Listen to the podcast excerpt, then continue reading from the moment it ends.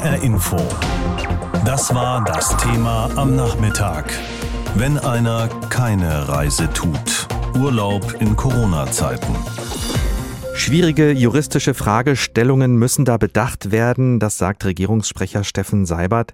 Klar, man will die Peinlichkeit vermeiden, nochmal eine unpopuläre Entscheidung zu treffen, die dann eventuell sogar wieder zurückgenommen werden muss. Interessant ist, dass weiter geprüft wird, obwohl die Koalitionspartnerin SPD eigentlich schon abgewunken hat gestern. Aber gut, wir konzentrieren uns mal auf diese schwierigen juristischen Fragestellungen und hoffen, dass wir einfache Antworten bekommen. Uwe Volkmann ist Professor für Rechtsphilosophie und öffentliches Recht an der Uni Frankfurt. Guten Tag. Guten Tag. Ist es denn so schwierig, ein allgemeines Reiseverbot für Bürgerinnen und Bürger in Deutschland zu verhängen? Ja, das ist es, wie Herr Seibert sagt, in der Tat. Äh, wir haben zwar eine Ermächtigungsgrundlage im Infektionsschutzgesetz, die es unter anderem eben auch ermöglicht, Reisen ins Ausland zu untersagen oder zu äh, beschränken, insbesondere touristische Reisen. Aber wir haben daneben auch Grundrechte, die eben auch die Freiheit des Reisens schützen. Und auch wenn die jetzt im Text nicht ausdrücklich genannt ähm, ist, ist das keine ganz unwichtige. Und wir haben den Grundsatz der Verhältnismäßigkeit, der verlangt, dass man auch erstmal wissen muss, was man überhaupt damit erreichen will. Und schon das scheint mir schwer zu bestimmen, wenn die Leute von einem Hochinzidenzgebiet Bundesrepublik in ein Niedriginzidenzgebiet Mallorca reisen. Wer gefährdet da überhaupt wen? Mhm. Unter welchen Bedingungen wäre denn so ein Reiseverbot denkbar? Gehen denn Gesundheitsschutz oder Seuchenschutz da nicht irgendwann vor? Ja, darüber könnte man natürlich diskutieren. Ich sehe nur eigentlich diese Bedingungen nicht. Man könnte sich ein solches Reiseverbot ja nur für den umgekehrten Fall vorstellen, dass wir hier etwa ganz niedrige Infektionszahlen hätten und irgendwo anders, wohin man das Reisen verbietet, ganz hohe. Aber auch dann gibt es andere, mildere Mittel, mit denen man diesem Risiko begegnen kann. Man kann die Leute bei ihrer Rückkehr testen oder einen entsprechenden Test verlangen. Man kann in bestimmten Fällen auch eine Quarantäne anordnen. Und das wird ja im Grunde auch gemacht. Und alles das sind Maßnahmen, die weniger schwer in diese doch ziemlich grundlegende grundlegende Freiheit eingreifen als ähm, das Reiseverbot. Wie beurteilen Sie dann selbst diese Idee, äh, das Reisen verbieten zu wollen? Ja, das ist vielleicht ähnlich durchdacht und von ähnlicher Qualität wie diese Idee des Ruhetages. Und äh, abgesehen jetzt mal von allen anderen rechtlichen Bedenken, scheint mir das im Grunde auch politisch nicht durchsetzbar. Wir hatten ja mal in einem Teil äh, unseres Landes mal ein System, das Reisen ins Ausland drastisch unterbunden hat. Da durfte man nur in die äh, sozialistischen Bruderstaaten. Ähm, und wenn man das jetzt in welcher Form auch immer wieder machen will, dann braucht man äh, meines Erachtens gute Gründe und die sehe ich nicht.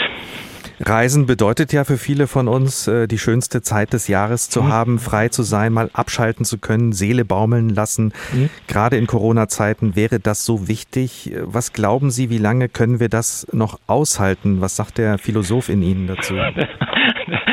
Da spricht jetzt, glaube ich, weniger der Philosoph als vielmehr auch derjenige, der selbst mal wieder gerne in Urlaub fahren würde. Okay, der Privatier. Da ist es, der Privatier. Und da ist es, glaube ich, natürlich so, dass wir äh, gerade in dieser Pandemie, die wir nun schon ein Jahr erleben, dass wir einfach solche Lichtblicke auch im Alltag äh, brauchen, dass wir eben diese Momente brauchen, in denen wir einfach mal äh, sehen können, es geht auch anders oder es gibt auch ein Leben jenseits der Pandemie. Und das ist auch, finde ich, insgesamt zu wichtig, als dass man es den Leuten nehmen sollte.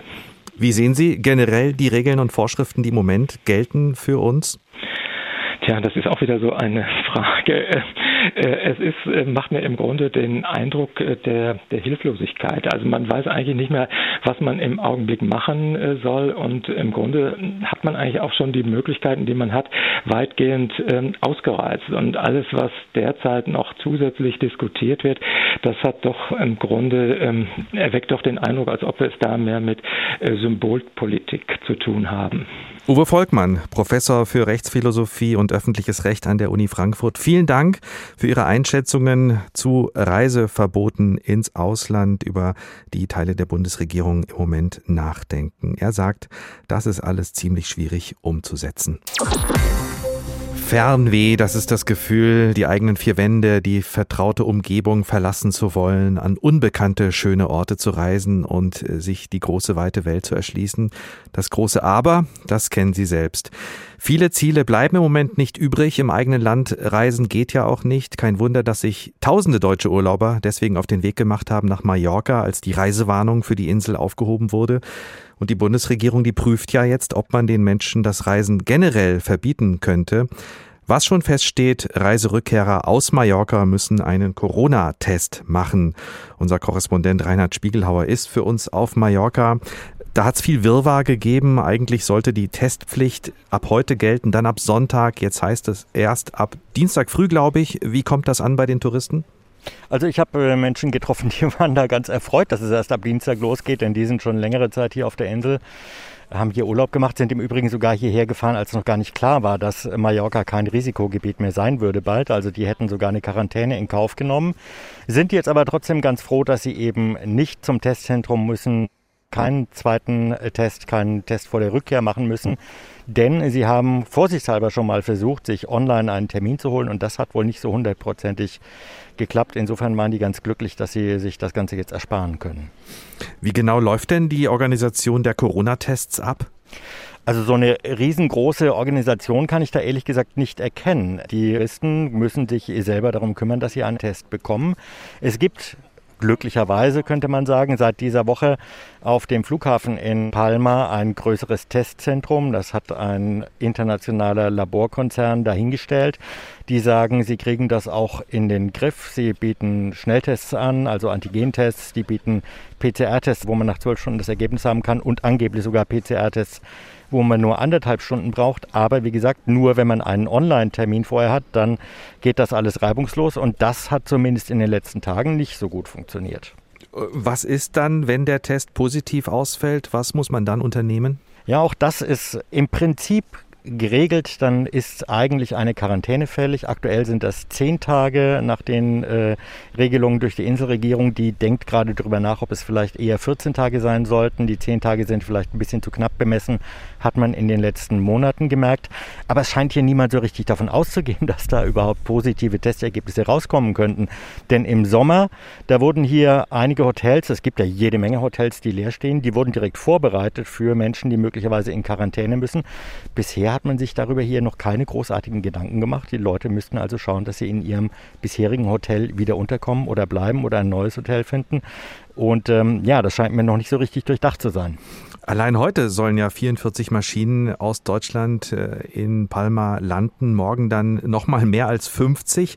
Hat man da in Mallorca wirklich keine Sorge, dass die Touristen äh, trotzdem das Virus mitbringen? Also alle, mit denen ich geredet habe, eigentlich nicht. Äh, sie freuen sich drüber, wenn die Touristen kommen. Die Insel braucht die Touristen dringend. Ich sitze hier am Strand im Pagera. Der ist normalerweise brechend voll, auch um diese Jahreszeit schon ziemlich voll. Und da sitzen eins, zwei, drei, vier, fünf, sechs, sieben Menschen. Die beiden Strandbars hinter mir sind zu und den Menschen auf der Insel fehlt einfach äh, die Wirtschaftskraft der Touristen, die kommen. Deswegen äh, gucken die in erster Linie schon darauf und die äh, Menschen aus den Tourismusverbänden sagen, wir können das hier doch gut kontrollieren. Die kommen über die Insel, wir wissen genau, wer kommt. Die müssen sich auf dem Online-Portal anmelden, wir können sie nachverfolgen. Jeder kommt mit einem negativen PCR-Test. Also hier auf der Insel sind die meisten überzeugt davon, dass das alles gut gehen wird. Reinhard Spiegelhauer live von der Urlaubsinsel Mallorca, die jetzt am Wochenende tausende Touristen aus Deutschland erwartet. Wenn einer keine Reise tut, Urlaub in Corona-Zeiten, das ist das Thema am Nachmittag. Es gibt ja mittlerweile einige Eingriffe des Staates in die Grundrechte der Bürgerinnen und Bürger, Eingriffe in die Berufsfreiheit, in die Versammlungsfreiheit oder auch in die Handlungsfreiheit, zum Beispiel durch Kontaktbeschränkungen, durch Maskenpflicht. Jetzt überlegt die Bundesregierung, die Reisefreiheit einzuschränken, also das Recht auf Freizügigkeit, um der ständig steigenden Corona-Zahlen Herr zu werden. Wir wollten wissen, wie andere europäische Länder mit dem Thema umgehen. Wir haben in Belgien nachgefragt, in Italien und in Frankreich.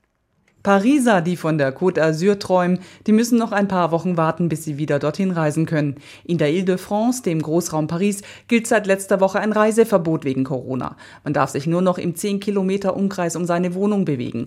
Reisen sind nur aus beruflichen Gründen oder zum Beispiel wegen eines Familiennotfalls möglich. Das gleiche gilt für alle, die in Nordfrankreich wohnen. Auch dort gelten die strengen Corona-Regeln. Mancher Pariser, der ein Häuschen, wie man in Frankreich sagt, à la Campagne hat, also auf dem Land, der hat sich schon letzte Woche abgesetzt, bevor die härteren Regeln in Kraft traten. Viele machen Homeoffice und arbeiten dann von ihrem Ferienhaus aus. Und wer im Westen von Frankreich lebt, zum Beispiel in Bordeaux, wo die Corona-Fallzahlen niedrig sind, der kann sich innerhalb Frankreichs frei bewegen. Ins Ausland reisen ist hier aber für viele weniger ein Thema. Viele Franzosen machen auch außerhalb der Corona-Zeiten lieber Urlaub im eigenen Land. Wer aber tatsächlich ins Ausland reist, muss bei der Rückreise nach Frankreich dann auf jeden Fall einen negativen PCR-Test vorlegen, der nicht älter als 72 Stunden ist. Touristische Fernreisen außerhalb der EU sind übrigens nicht möglich. Ausnahmen gibt es seit kurzem unter anderem für Australien, Israel oder Japan. Christina Erdkönig, Paris. Prinzipiell darf jede und jeder aus Deutschland nach Italien einreisen. Voraussetzung ist ein negativer PCR-Test, der nicht älter als 48 Stunden sein darf. In der Praxis werden am Flughafen in Rom auch Antigen-Schnelltests akzeptiert. Wer keinen Test gemacht hat, muss zwei Wochen in Quarantäne. Diese Regeln in Italien gelten nicht nur für Reisen aus Deutschland, sondern grundsätzlich für alle, die aus Staaten der Europäischen Union kommen. Allerdings gibt es Ausnahmen, zum Beispiel für diejenigen, die aus Österreich nach Italien kommen. Für sie ist eine Quarantäne von 14 Tagen Pflicht, auch bei einem negativen PCR-Test. Grundsätzlich gilt für alle, die nach Italien kommen, wenn man einmal angekommen ist, sind die Bewegungsmöglichkeiten im Land selbst stark eingeschränkt. Jede und jeder muss sich an die Corona-Vorschriften der jeweiligen Region halten. In den sogenannten roten Zonen, zu denen rund die Hälfte aller Regionen gehört, darf man nur aus triftigen Grund unterwegs sein, zum Beispiel wegen Arbeit oder eines Arztbesuches. In ganz Italien gilt eine generelle Ausgangssperre von 22 Uhr abends bis 5 Uhr morgens. Aus Rom, Jörg Seißelberg. In Belgien ist das mit dem Reisen ganz einfach. Die Grenzen sind geschlossen, für Inländer und für Ausländer. Zumindest wenn es um touristische Reisen geht. Die sind noch bis nach den Osterferien verboten. Wer über die Grenze will, muss eine eidesstattliche Erklärung dabei haben, um zu beweisen, es geht wirklich um eine notwendige Reise. Was allerdings möglich ist, ist der Urlaub im eigenen Land, denn die Hotels, Ferienhäuser und Campingplätze sind weiter geöffnet. Das gilt allerdings nur für Belgier, wie viele Niederländer schmerzhaft erfahren mussten. Die hatten nämlich kurzerhand Ferienhäuser im Nachbarland gebucht. Die wurden wieder storniert, meist ohne Erstattung. Die Begründung der Tourismusverbände, man hätte sich auch vorher informieren können, dass eine Einreise aus den Niederlanden gerade nicht drin ist. Und die Belgier selbst? starten bald in die Osterferien und haben statt Mallorca dieses Jahr massenhaft die Ardennen oder die Nordsee gebucht. Das macht der Regierung Sorgen. Wenn Millionen Landsleute an die Küste wollen, dann droht das Chaos. Wie genau man den Ansturm eindämmen könnte, dafür fehlen bislang noch wirklich zündende Ideen. Aus Brüssel Michael Schneider. Überall ein bisschen anders. Reisebeschränkungen und Verbote in anderen europäischen Ländern. Die Bundesregierung überlegt das ja gerade, ein Verbot für Reisen ins Ausland zu verhängen, aber das ist bei uns anscheinend juristisch eine heikle Sache. Wieder stehen Ferien vor der Tür, wieder werden die meisten von uns da bleiben, wo sie schon seit einem Jahr sind, zu Hause. Dabei wäre es doch wirklich schön, endlich wieder zu reisen, mal was anderes zu sehen als die eigenen vier Wände und den Park um die Ecke. Das Fernweh schmerzt bei vielen gewaltig, das kann aber ganz unterschiedliche Ausprägungen haben. Das zeigt ein Blick in die Kultur von Sven Waskönig und Juliane Ort. Die Städte heißt das neue Buch von Andreas Meyer, der achte Band seines Romanzyklus, der in der Wetterau spielt und in weiten Teilen das Leben des Autors spiegelt. Die Städte ist ein Buch über das Reisen und in diesen Zeiten passt es gut, dass der junge Protagonist am liebsten zu Hause bleiben würde. Nämlich, wenn sich die Familie in aller Herrgottsfrühe auf den Weg macht, in die Ferienwohnung in Südtirol. Wenn wir in Urlaub fahren, ist meine Hauptbeschäftigung immer, Asterix-Hefte zu lesen. Nicht schnell, sondern möglichst langsam und portioniert, damit sie lange genug vorhalten. Denn der Urlaub ist lang und ich fürchte mich schon im Voraus vor ihm wie vor jedem Urlaub. Für mich war es insofern äh, stets zum Fürchten, als dass ich in einem eigentlich schwachsinnig großen Haus aufgewachsen bin, in dem ich unglaublich Raum um mich herum hatte. Und dann musste man im Sommer das vertauschen mit so einer zweieinhalb Zimmer Ferienwohnung was ich als Kind grundsätzlich nicht verstanden habe. Bis heute sieht sich Andreas Meyer als Sonderfall, was das Reisen angeht. Seine letzte touristische Reise datiert er auf das Jahr 1995. Danach folgten jede Menge Lesereisen und Stipendienaufenthalte. Private Reisen führen Andreas Meyer in Biergärten. Ein Vergnügen, für das er auch längere Strecken auf sich nimmt. Ich empfinde das einfach als schön und dieses Dasitzen als unglaublich ähm, beruhigend, ruhig an sich keiner will groß was, jeder ist zufrieden mit dem, was er hat und am Ende des Abends ist man angeschickert und fährt wieder nach Hause. Ein Abend in einem seiner bevorzugten Biergärten oder in der Apfelweinwirtschaft, das wären die Traumziele für Andreas Meyer. Alles andere braucht er nicht. Was aber fehlt, sind die Lesereisen und der Kontakt zum Publikum. Das geht auch Anna Depenbusch so. Die Liedermacherin hatte ihr aktuelles Album Echtzeit kurz vor dem ersten Lockdown veröffentlicht. Die Konzerttour fiel aus. Man sitzt auf gepackten Koffern. Also du sitzt sozusagen auf diesem Tourgepäck. Da ist alles drin, wo du denkst, okay, du bist jetzt einfach mehr oder weniger ein halbes Jahr jetzt äh, unterwegs, präsentierst die neuen Songs. Und ich habe halt auch immer das Gefühl, dass Lieder eigentlich erst auf der Bühne richtig fertig werden. Auch Anna Depenbusch vermisst die Begegnungen mit dem Publikum. Sie hat große Sehnsucht nach Kontakten und der Inspiration, die Reisen bringen können. Sehnsucht nach der Fremde und dem Unbekannten, die sie bei Konzerten mit ihrer Ukulele hervorzaubert. Also wenn ich auf der Bühne bin und die Ukulele kommt raus, dann merke ich sofort, es weht irgendwie so ein Fernweh durchs Publikum. Ich bin auf dem Weg zu dir, getan als blinder Passagier und mein Herz schlägt wie verrückt vor Glück. Mit Klängen und einer klaren Stimme das Fernweh heraufbeschwören, das gelingt Anna Depenbusch problemlos. Schwieriger wird es mit der Umsetzung. Und so muss die Liedermacherin genau wie die meisten anderen noch warten, bis sie wieder losziehen und Neues sehen kann und ein bisschen was davon auch nach Hause bringt. Wenn einer keine Reise tut, Urlaub in Corona-Zeiten, das ist das Thema am Nachmittag. Die dritte Corona-Welle schwappt über das Land und Ostern steht vor der Tür. Während hier strenge Beschränkungen gelten, sind Reisen ins Ausland immer noch möglich. Allerdings hat die Bundesregierung jetzt eine neue Reiseverordnung auf den Weg gebracht, die ab Montag Nacht in Kraft treten soll. Alle, die nach Deutschland mit dem Flugzeug einreisen, müssen sich testen lassen. Unsere Reporterin Nina Michalk weiß mehr darüber. Nina, wie soll das genau laufen? Also die Verordnung gilt erstmal für alle Flugreisenden, heißt es ist egal, ob ich aus einem Risikogebiet komme oder nicht. Ich muss mich vor meinem Flug testen lassen auf eigene Kosten und das Testergebnis darf nicht älter als 24 Stunden sein. Bundesgesundheitsminister Spahn hat ganz klar gesagt, wer keinen negativen Test hat, darf nicht mitgenommen werden. Heißt, die Fluggesellschaften müssen das überprüfen und bei Missachtung gibt es eine Strafe. Aha, wer kontrolliert das dann? Steht da die Polizei am Flughafen?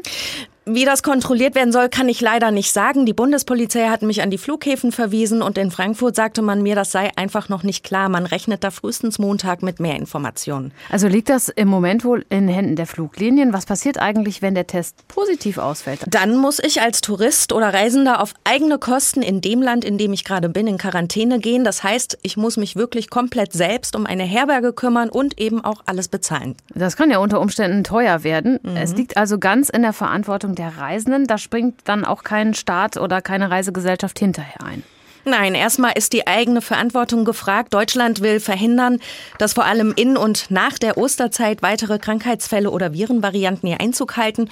Und zwischen den Zeilen heißt das natürlich auch, bleibt am besten zu Hause. Es wird ja auch gerade geprüft, ob Deutschland Auslandsreisen einfach verbieten kann.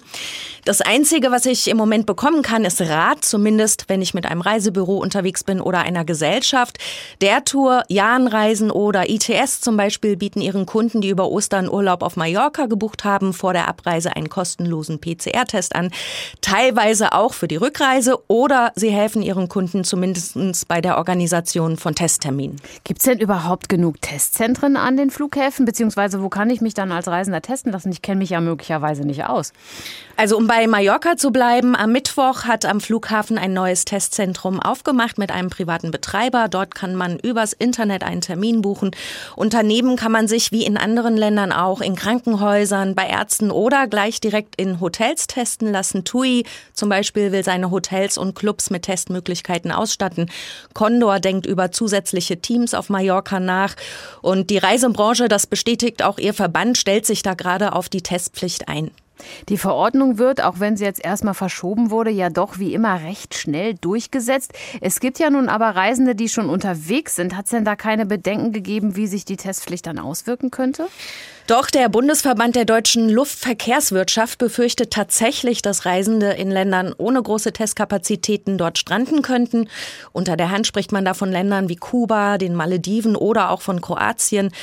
Deshalb fordert der Verband auch eine Testmöglichkeit nach Ankunft in Deutschland. Das allerdings würde der Strategie entgegenlaufen, das Coronavirus und seine Mutationen von Deutschland fernzuhalten. Vielen Dank, Nina Michalk. Ab Dienstag darf kein Flugreisender ohne negatives Testergebnis in Deutschland Deutschland landen. Die neue Vorschrift gilt erstmal bis 12. Mai. Und wer schon überlegt hatte, in Frankreich, Österreich oder Dänemark Urlaub zu machen, für diese und andere Nachbarn hat das Auswärtige Amt wegen hoher Inzidenzen Reisewarnungen herausgegeben. Unser Thema heute heißt, wenn einer keine Reise tut, Urlaub in Corona-Zeiten. HR Info. Das Thema. Wer es hört, hat mehr zu sagen.